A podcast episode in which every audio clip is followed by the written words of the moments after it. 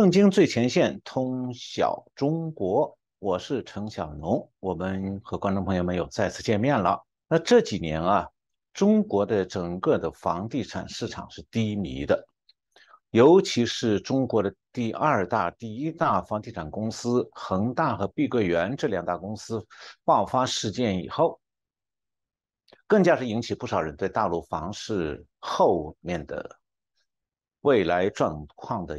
担忧了，因为中国，然后呢，中国就最近突然的放松了房地产市场的管控，提出了一个叫做“认房不认贷”这么一个政策。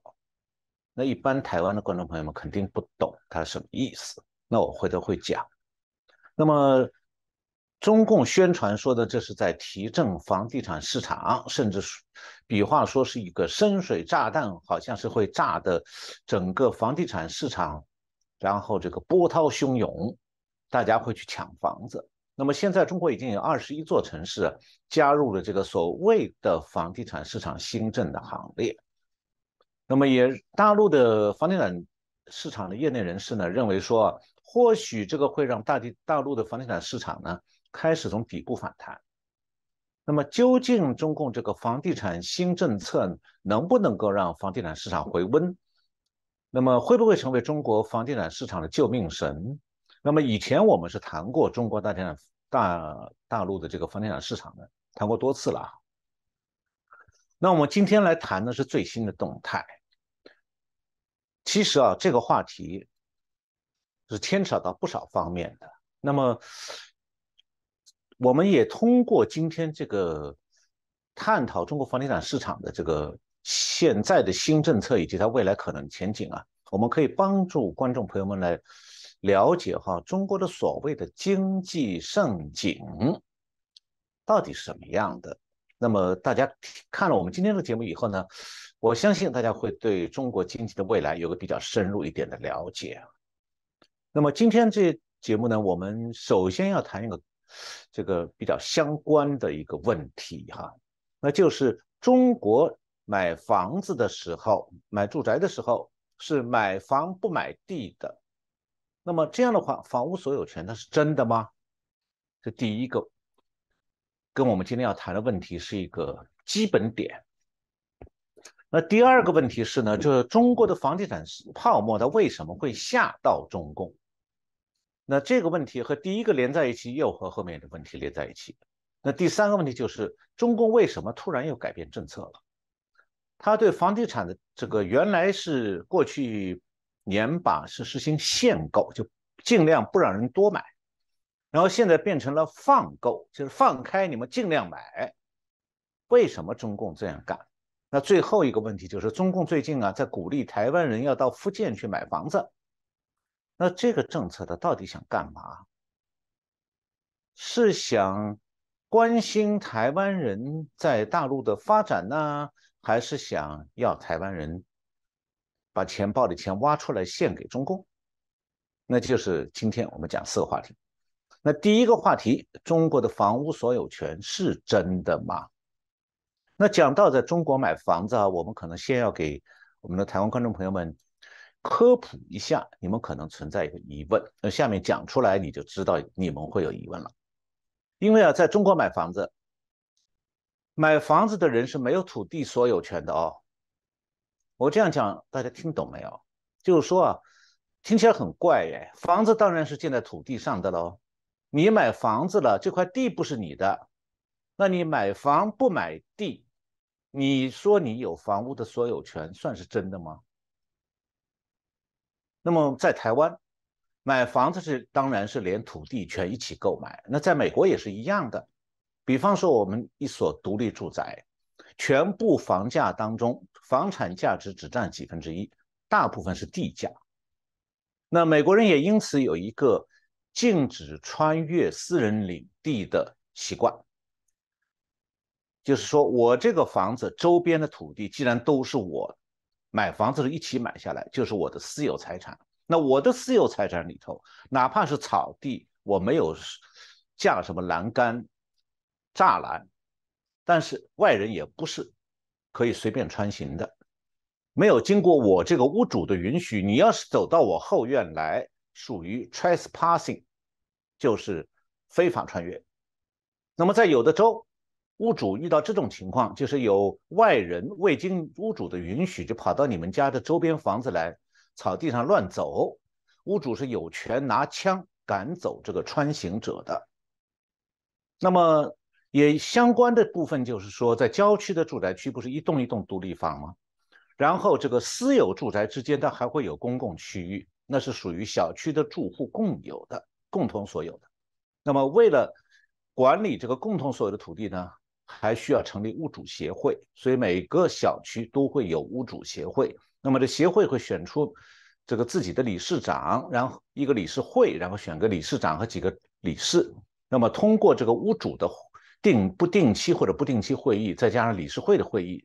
来共同管理一些公共事务，比方讲街道上清扫除雪啊、草地啊、公共地带草地剪草，还有公共绿化带的浇灌系统这样的事务。这是说你有房子也有地，这很正常的状况，台湾也一样。但是哦，中国大陆的房主是完全不同的哦。他们中国大陆的房主是只有房屋的所有权，没有土地所有权的。那房产底下的土地，就是你这栋房子下边的地，房主只有使用权。这使用权呢，按不同的类别是分四十年到七十年。那么这样的话，我你们想一想，这样的房产算是真正的所有权吗？那是不是说大陆人买一个房子只能住七十年？那七十年以后怎么办呢？这个里面啊。中国的状况是比民主、自由民主国家复杂的多的。那我们讲说中国大陆是共产党政权，这不只是讲政治上的这个不民主、不自由是专制政权，也不仅仅仅是讲说民众不能够自由选择社交媒体，也不能自由上网阅览这个世界各国的网站。那还更重要的是，指说中国大陆对私有财产是严格的管控的。那在房地产这个部分呢，首先就是说，中共是规定的，所有土地法定为国有，包括你们家房子底下的地也是国有的。所以的话，买房产的人其实并不像在其他自由民主国家那样，你买了房子就拥有相。和房屋相关这块土地的永久的所有权。换句话讲，你买了房子了，但房子不全是你的，你更不要讲什么永久产权，因为你的住宅是建在国有土地上的。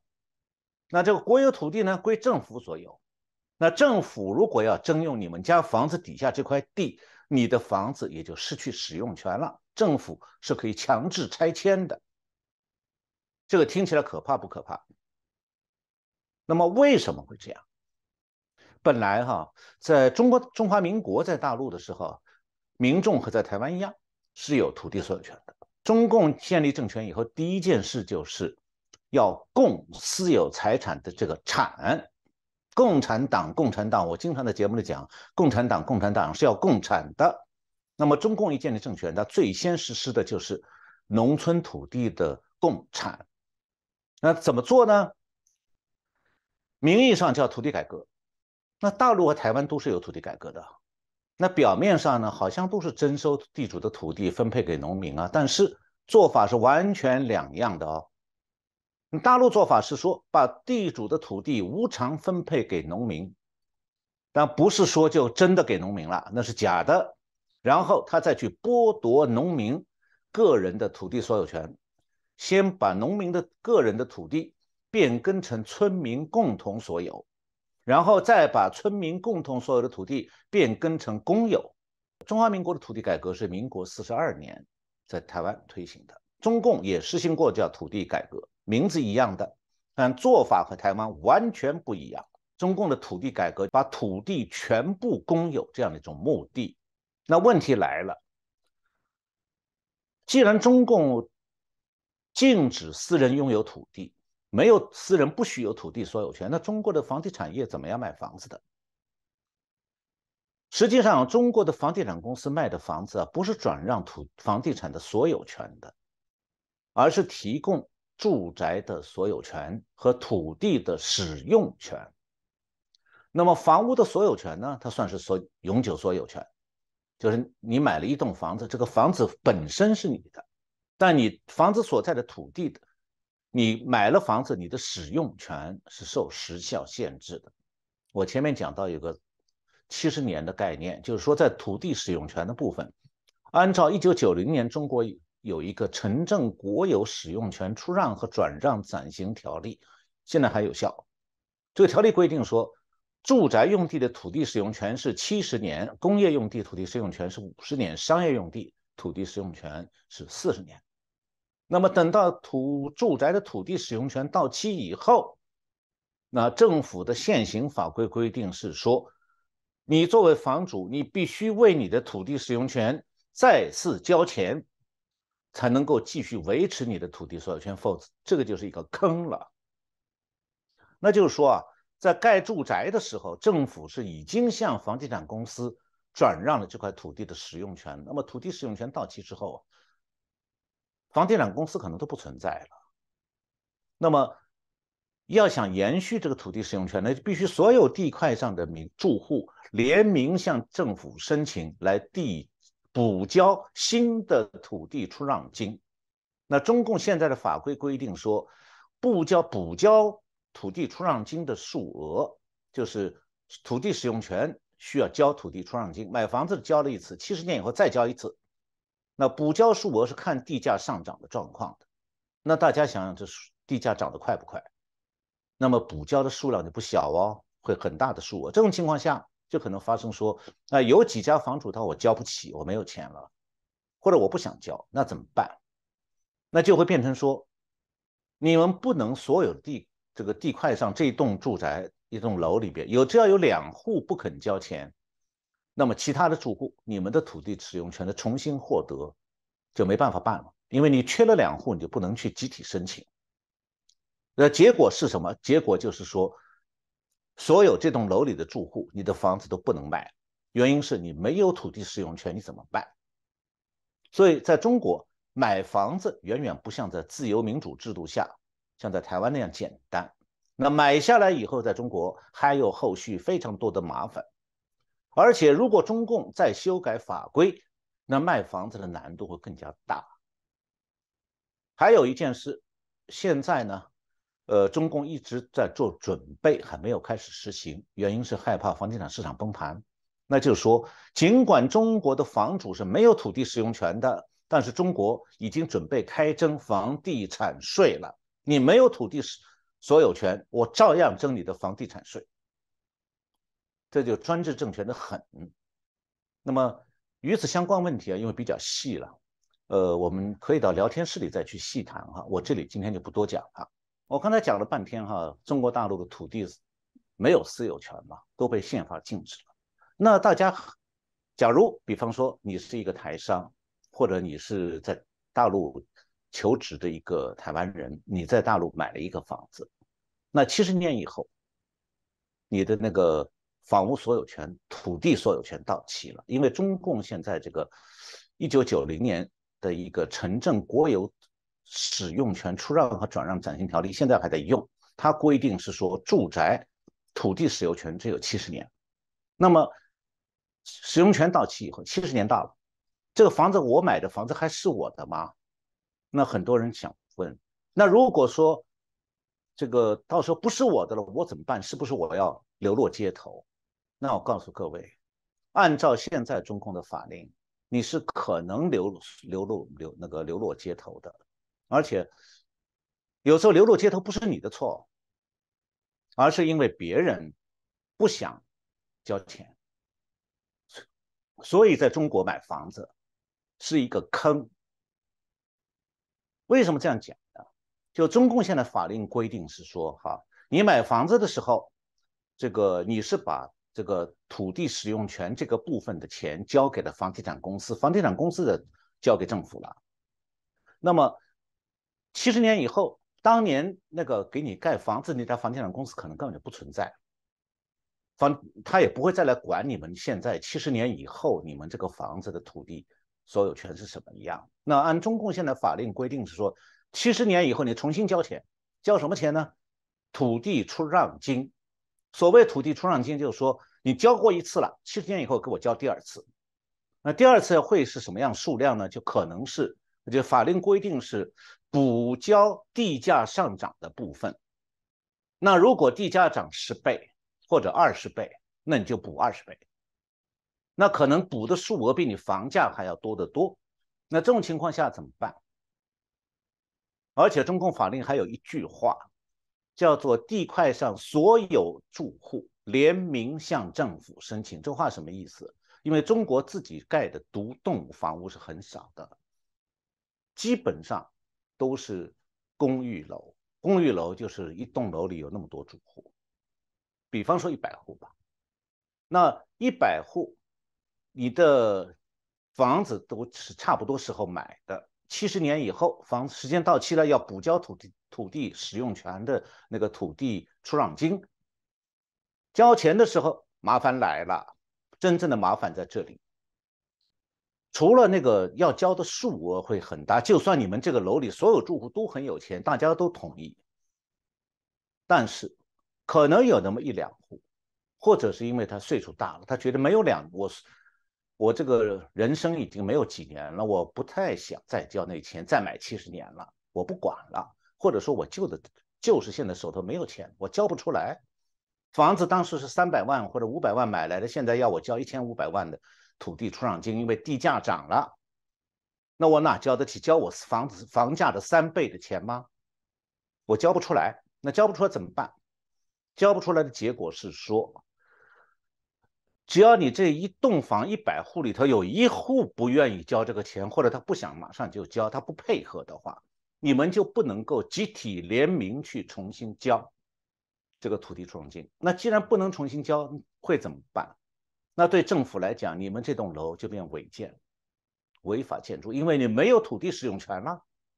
当然了，房子七十年以后恐怕也很老旧了。中国的房子实际上是四十年就很老旧了，所以到七十年的时候，政府会说：“哎，已经是危楼了，要拆了。”那你说我有人想要住下来，我不想拆掉；有人说我我想拆掉，或者怎么样？反正你们意志是不可能统一起来的。那结果是什么？结果就是政府可以到时候贴张公告，因为你们这栋楼没有完成土地出让金的补交成手续，你们没有土地使用权。从几月几号开始，这栋楼政府决定重新收回土地，土地上的现有的这栋楼随时可以开拆，可以拆掉，你们全部自行。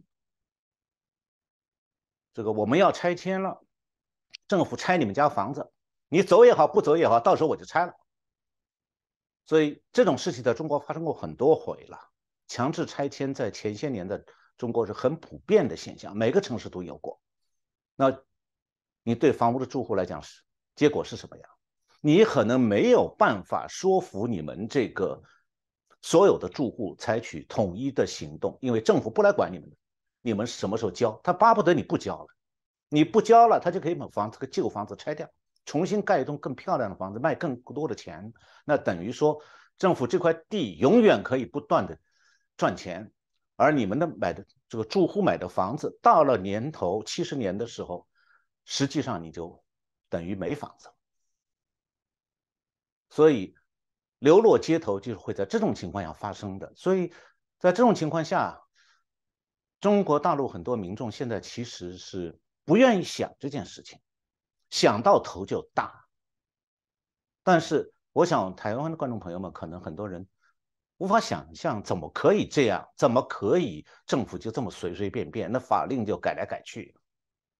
那如果现在哈，中国还是正在中共在准备征收房地产税，那有人会说，那我连土地所有权都没有，房地产税你为什么征我地税啊？地不是我的。呃，中共规定的就是，我就征你的地，你没有土地所有权，你还得给土土地这个使用权交纳补交这个土地转让金，但是同时我还要征你的地产税，没有道理好讲。为什么我们讲自由民主社会和专制社会有很大的区别？这就是个很大的区别。你一个居民家庭把大部分财产压在房子上头，而这个房子最后可能早晚一天你会一无所有。那么这件事情呢，我们先讲到这里。那接下来我们还往下讲，就是中国的房地产泡沫为什么会吓到中共啊？我们刚才讲中共现在突然把对房地产的这个限购政策改成了放购、放开始。买房的政策，那为什么他开始要限购？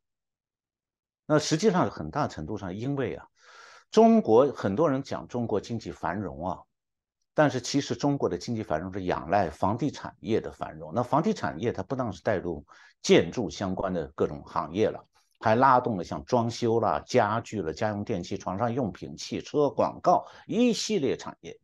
所以大概中国经济有几乎是一半。是和房地产有关的。那么，紧密的与房地产有关的中国的经济行业大概是四成。我不说的不是行业的数量，是按照 GDP，就是这个国国内生产总值的部分来衡量的话，大概中国经济是差不多一半和房地产有关的。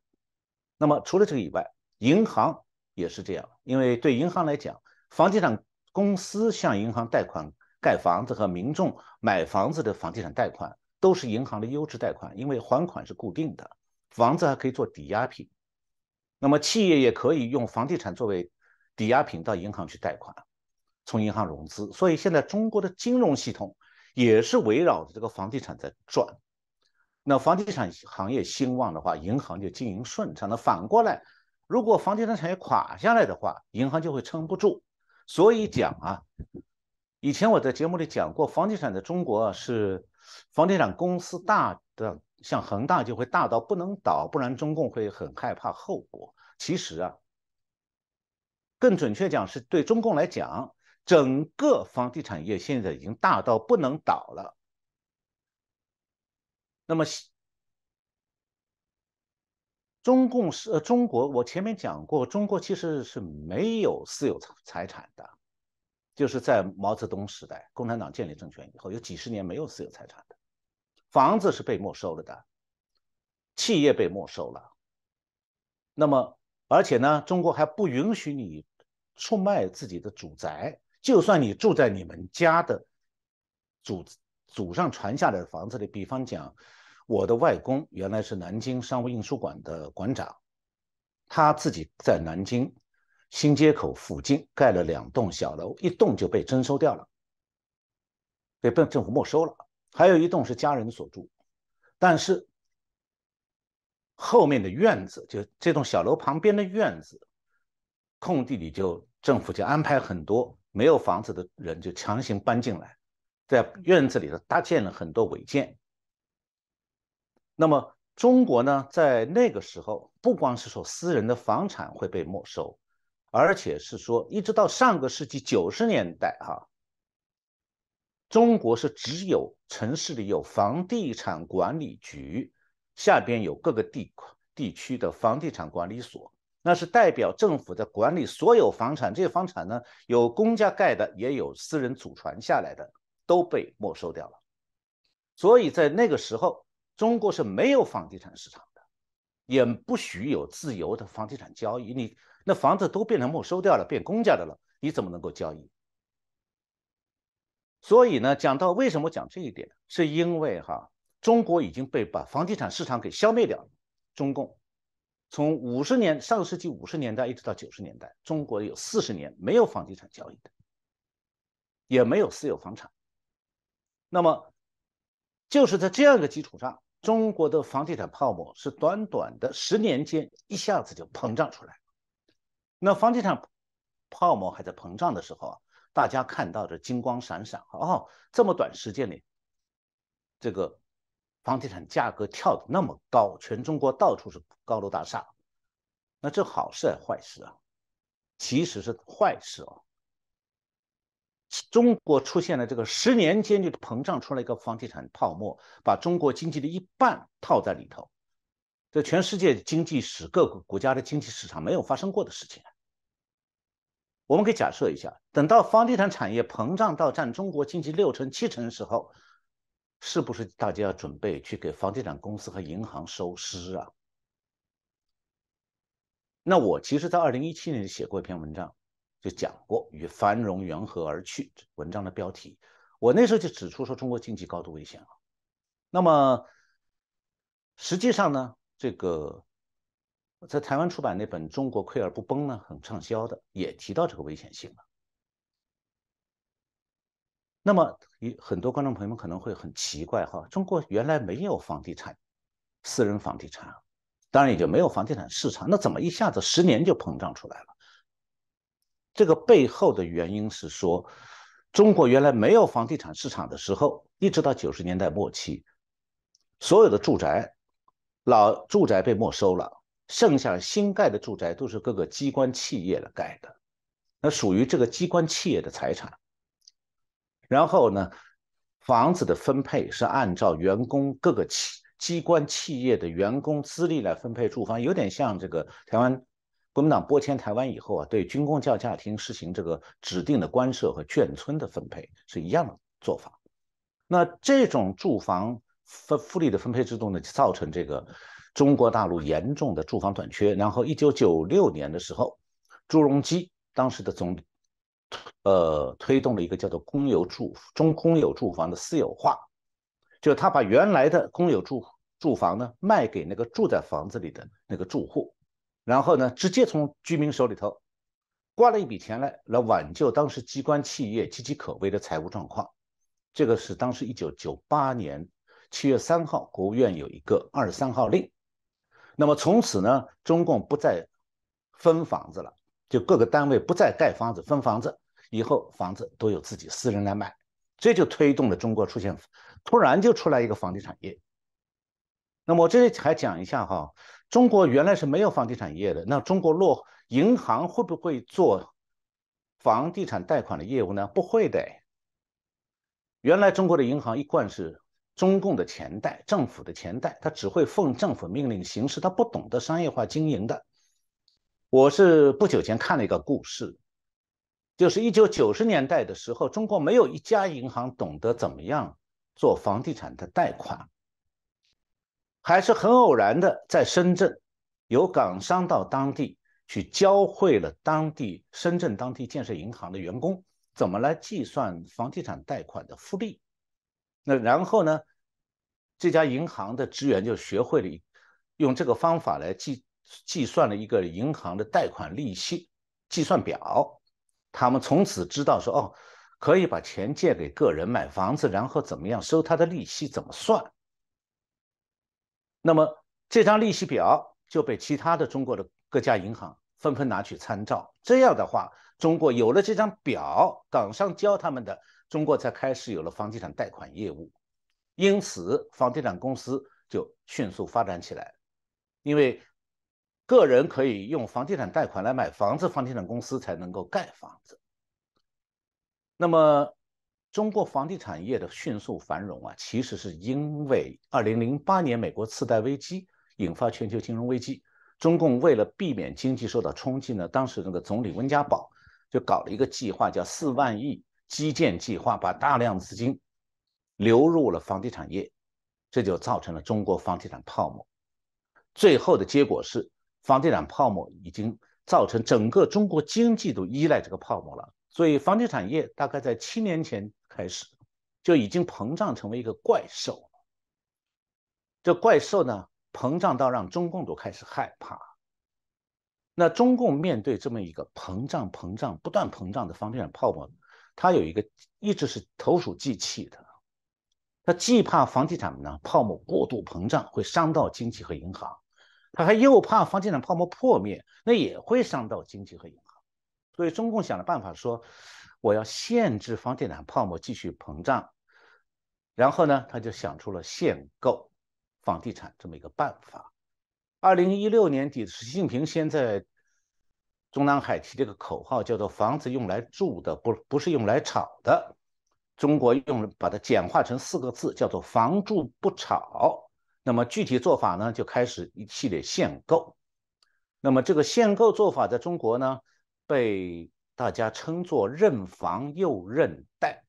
这个这五个字哈，认房就是和认贷，这贷是指贷款，这两件事情把它挂起钩来，这都是台湾人想不到的事情，因为不可能在台湾或者其他自由民主社会发生的。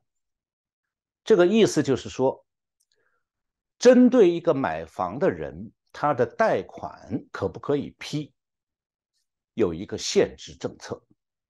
那刚才讲认房又认贷什么意思？认房是说你我，比方说我去买房子，到银行贷款去，银行奉命，政府的命令说你先查查我是不是买的第二套房。那如果我确实是要买第二套房，那银行就要查我原来第一套房子的贷款的还款情况。那么如果查到说我确实有。还有第一套房子贷款，那我也想买第二套房，银行最多给你一半的房价一半的贷款，就是大概四成到五成，剩下的必须我自己一次首付付清一半买第二套房。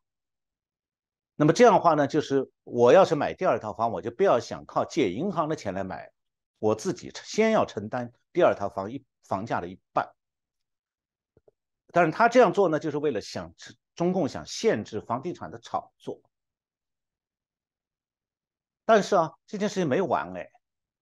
虽然中共在想限制了民众去炒房地产，他不能限制地方这个房地产公司在那里拼命的狂热的扩大房地产泡沫，因为啊，各地的地方政府为了获得卖地的收入，他说房地产公司勾结在一起，在不断的给房地产公司提供土地。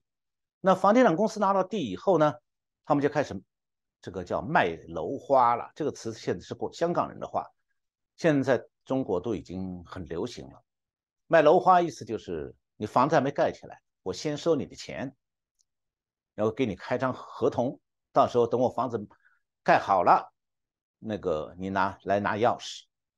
那等于说是房地产公司是做空手道，我是用买房人的钱去买地。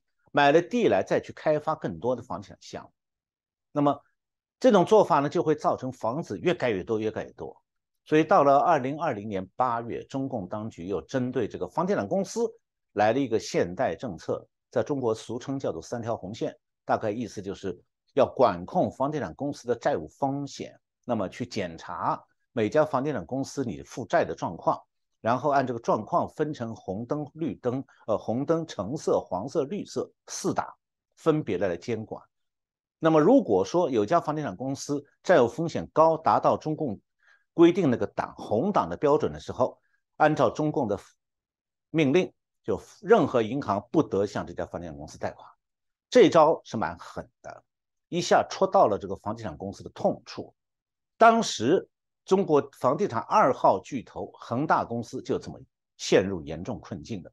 那么最后的结果就是最近我们的节目讲过，恒大最后是到美国来申请破产保护，离破产不远了。那么最近中国头号的房地产企业碧桂园也同样岌岌可危了。那么讲到这里，大家听说，哎，不，中共不是在限购吗？我前面提到，中共现在又开始放购了耶。为什么中共改变了？这是我现在讲的第三个话题。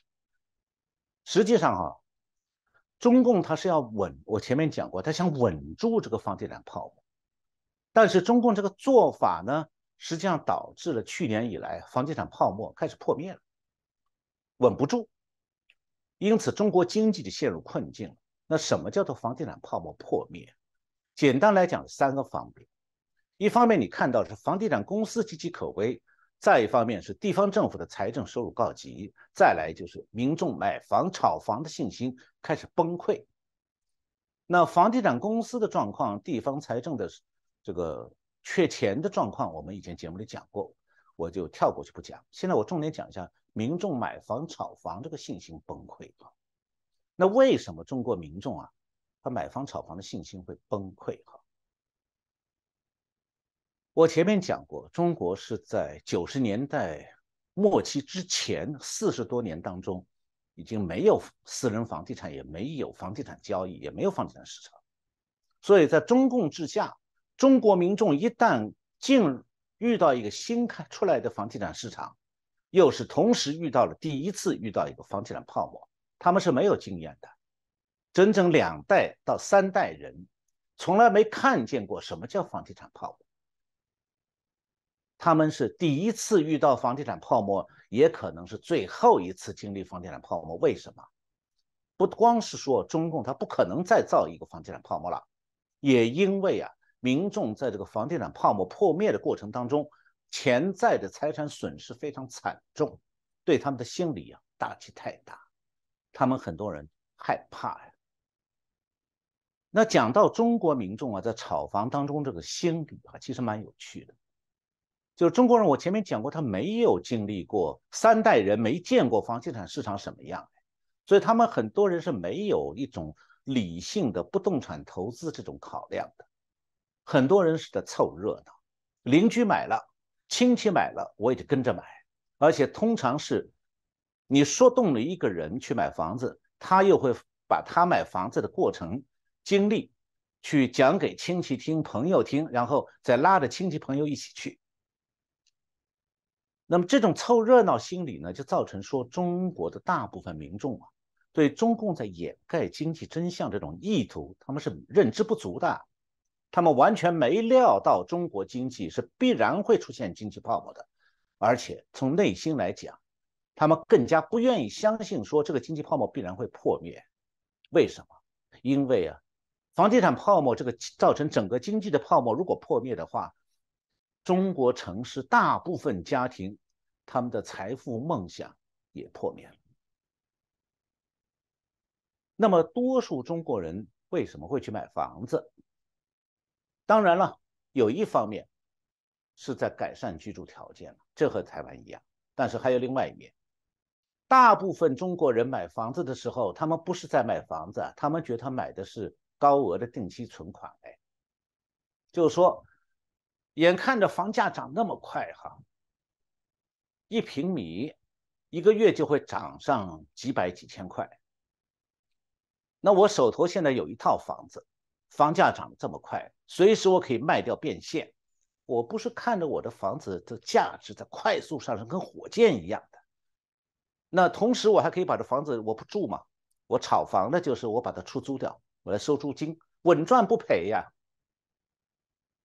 但是啊，房子到底真的是高息定期存款，年利率百分之三十，还是说它是个家庭财富的泡沫？哈，你把家里借了大银行的钱买了房子放在那里，希望它增值，结果是如果房产价格掉下来呢，你那个家庭的财富就变成泡沫了，就剩下这一这栋房子了。所以关键在哪里？关键在于说你房子变现的可能性啊。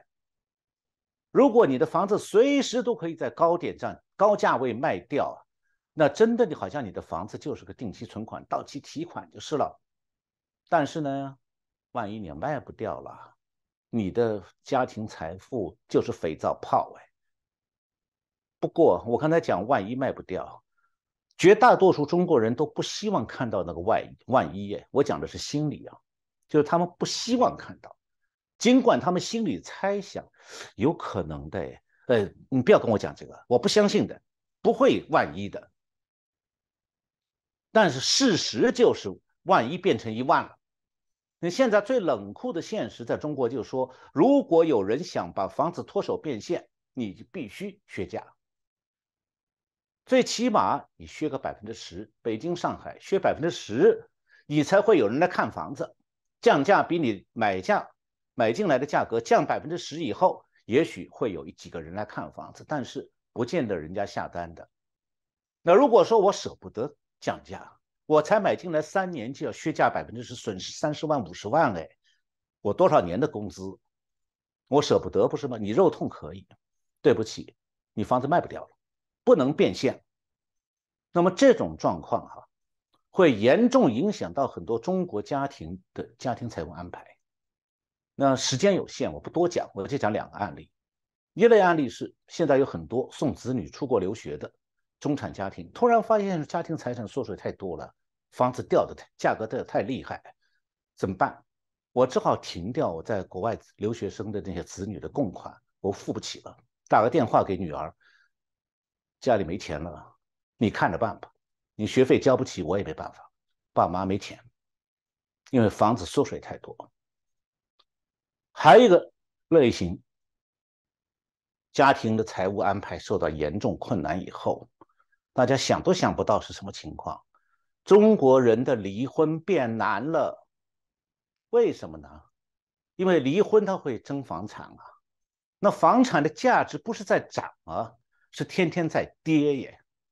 那这两个人谈到房子到底值多少钱，两人要怎么分？双方只好停下来不离婚。为什么？你家庭财产当中，房产的价值占大头，现金是一小块。然后你现在的家庭财产在天天缩水耶，隔三天房价就掉一点。现在变成说，两人要离婚分把财这个房子的财产，要想分割出来的话，变成不光是在分钱呢，不是钱啊，那房子卖不掉，变现不了，而且他还是在分债，就是说房子再跌的话，是你承担多少，我承担多少，每个人就变成说。我们要离婚，这个账算下去头真的很大。我不想谈了，不谈了，先先放在那里，不离婚了。我后边还有故事。现在中国人突然又爱离婚了。那么民众手头现在持有的房产本身是在持续的贬值，他现在会还有信心去炒房子、买房子吗？当然不会了。这就是民众对买房信心开始崩溃的根源。那这样的话呢，就倒逼的中共。面对一个整体下滑的经济，那中国经济成长本来是高度依赖房地产泡沫的，那这样房地产泡沫破灭了，整个经济一蹶不振啊。所以今年下半年，中共又一次被吓到了。那这次中共害怕的，他不只是怕房地产泡沫过度膨胀会伤到经济和银行，他还怕房地产泡沫也破灭也会伤到经济和银行。所以中共现在开始要救急了。干嘛去把房地产的限购取消，改成放购？那所谓的放购什么意思呢？就是说，现在中国又实行一个新的政策。原来我们刚才提到叫认房又认贷，现在改成叫做认房不认贷。中国大陆这政策很很复杂的，我只能这个我不想去按照这个政策一个字一个字解释，大家越听越一头雾水。我把它简化，把意思说明白就好。一家人，先生已经买了房了。那现在按照新的政策说，我不管那个你先生买了什么房，如果太太出面，或者哪怕你家小孩出面，未成年小孩，你去出面买套房，在他的名下没有房子，那好，你就可以到银行申请，而且银行只收两到三成的首付，就批准贷款了。那最新结果是什么？大家也是想都想不到的，是中共又要哭了。因为啊，聪明的中国人已经想到了钻空子的新招。什么新招呢？我刚讲过的。前一阵子中国的家庭是离婚变难了，因为家庭房产的价值在下跌，算不清账了。那现在呢？突然的，就是最近几天，中国民众到民民政局去排队拿号，要离婚的家庭突然多的拿不到号了，大家抢着去离婚。为什么突然从不许肯离婚、推迟离婚变成抢着离婚？其中原因是什么？我告诉大家，现在是中国的民众变聪明，他们在玩政府、玩银行。哎，就是中共这个房地产的放购新政策，现在出来了意想不到的结果。很多人是开始为什么？我刚才讲，他们抢着离婚干嘛？他们要用离婚做手段，不管是真离婚、假离婚。把原来我名下的房子我卖给我太太，然后名义上我们家先到民政局登记离婚啊，然后变成说我们是两个人了，两家人，其实住在原来的房子里，叫做离婚不离房。那但是呢，我现在把我名下的房子卖给配偶，卖给卖给太太，或者太太卖给先生。这个时候呢，这个离了婚的太太就有资格去申请买房贷款了。为什么呢？他说：“我是我没房子啊，他现在卖给我吗？其实就是他们俩住的房子，换一个屋主，好处在哪里呢？现在中国房地产利率不是低吗？利率中，全世界都在提这个，像以美国联储会率先呢，这个不断的提高利率来反通货膨胀，那就拉动世界各国的银银行利率。只有中国反其道而行之，中国的降利率，要拉想刺激经济，虽然刺激不起来，但是利率是降下来了。所以现在去申请新的买房贷款，比你原来当年买房子的利率低好几个百分点。而且还可以降低首付啊，因为现在新的政策嘛，放够了，放开你们大家随便买。那么中国人在做什么？就做这个事情。两个人在家里倒房子，办个假离婚，我们两个人就可以把这房子倒一倒。这倒离的好处是什么？我把先生把这个房子卖给现在叫前妻了哈，卖给前妻。然后前妻去银行申请房子，马上可以首付不要太多，两成三成，然后银行马上拿一大笔现金回来干嘛？把原来的高利率的房贷还掉，省钱了。这里面吃亏的是谁？吃亏是银行哎，这就是我为什么讲中共要哭了。本来中共是想通过放开购买房产来拉动经济，结果是什么？是家庭内部哈。房产所有权的转化，通过夫妻办假离婚，我可以把同我们家这个住房的银行贷款利息降低一半以上，省凭空省出来一大笔钱。所以中共当局啊，本来是想挖老百姓的口钱包的，想让他们多买房子。中国人叫割韭菜，想要中共想割韭菜来救经济，没想到那民众是很巧妙的。把当局割韭菜这把镰刀的刀口啊一转，啪，割到了银行头上去了。所以银割银行就是割政府啊，因为银行大股东在中国都是政府。所以对中共来讲，想去割老百姓这个韭菜，结果这个刀镰刀砍在自己脚上，所以中共当然肉痛啊。那这出戏呢，现在还在演下去，才开场，才开场没多久。我刚才讲的都是最近一两个星期的事情，我们且看下回分解哈。那最后我讲第四个问题，就中共啊最近在鼓励台湾人到福建去购房，这是在关心台湾人的发展呢，还是想在关心台湾人口袋里的钱呢？那过去台湾有人讲啊，中国有问题，答案在台湾，意思是说台湾对大陆的投资啊会帮助中国摆脱经济上的麻烦。那现在中国政府除了在拼命抢救中国这个低迷的房市之外，也把这方面的手伸到台湾。那中共的新华社上个星期这个宣布，中共放出新的对台政策了，说是要把福建建成台胞台企登陆的第一个家园，第一家园。那么其中最鼓励的就是他们会取消台胞在福建的暂住登记。那么给他们发所谓的台湾居民在福建或者其他地方的居住证，视同大陆居民。然后呢，你们台湾人，你们到福建来定居落户，来买我们福建的房子。这是惠台政策呢，还是坑台政策呢？这个中国国台办啊，有个新任的发言人叫陈冰华，他就是在。主持了个例行记者会，这两天在宣布这个政策。他呢是福建招安人，招安是福建省最南边的一个县，是靠和广东交界的，当地主要是客家人，所以他还特地在记者会上一开始就问候大家，要营刻意营造一个亲切，造一个假象。那么他用台语来问候大家，但问题是，他台他不是这个闽南的口音。是，他是南这个最南部的一个叫诏安县，那个地方的口音和台湾讲的台语是不太一样的，不标准。然后他就讲说啊，中国要颁布惠台政策啦，让台湾的律师啦、医生啦、教师啦都到中国来置业、来任教，我们给你们申请，让你们拿到居住证，在我们福建买房子。那我前面讲了。中国大陆的房产是没有土地所有权的。我且不说七十年后，你那个房子是不是政府会拆掉？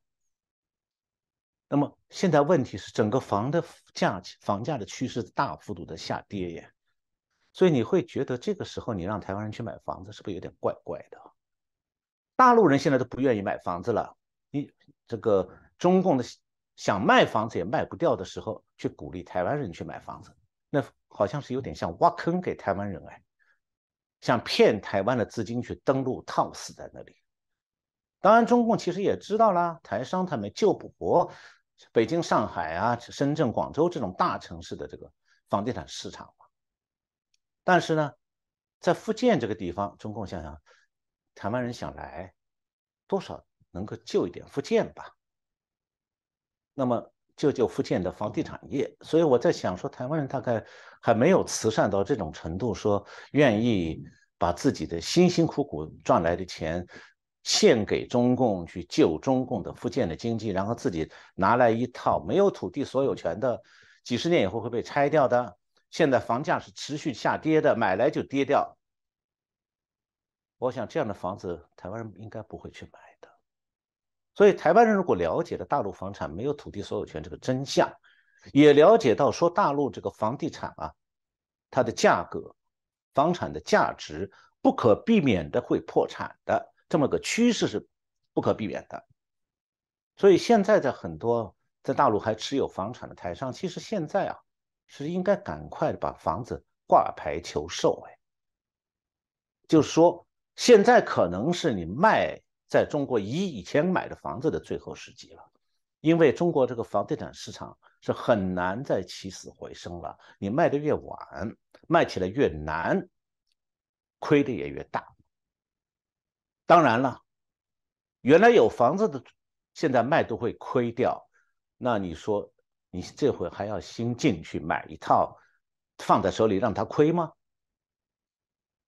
所以我觉得，想到大陆去捞点好处啊，现在其实越来越难了。中共能骗到台湾人吗？我是不太相信的，傻瓜才上当哎。那好，今天我们节目就到这里。我希望说，我今天介绍这些状况哈，呃，对我们台湾观众朋友们会有一点点启发，呃，让他们多了解一点这个中国的现状和它背后一些深层的问题。那么，也希望大家看了我们节目以后点赞，然后转传。我们下个星期再见。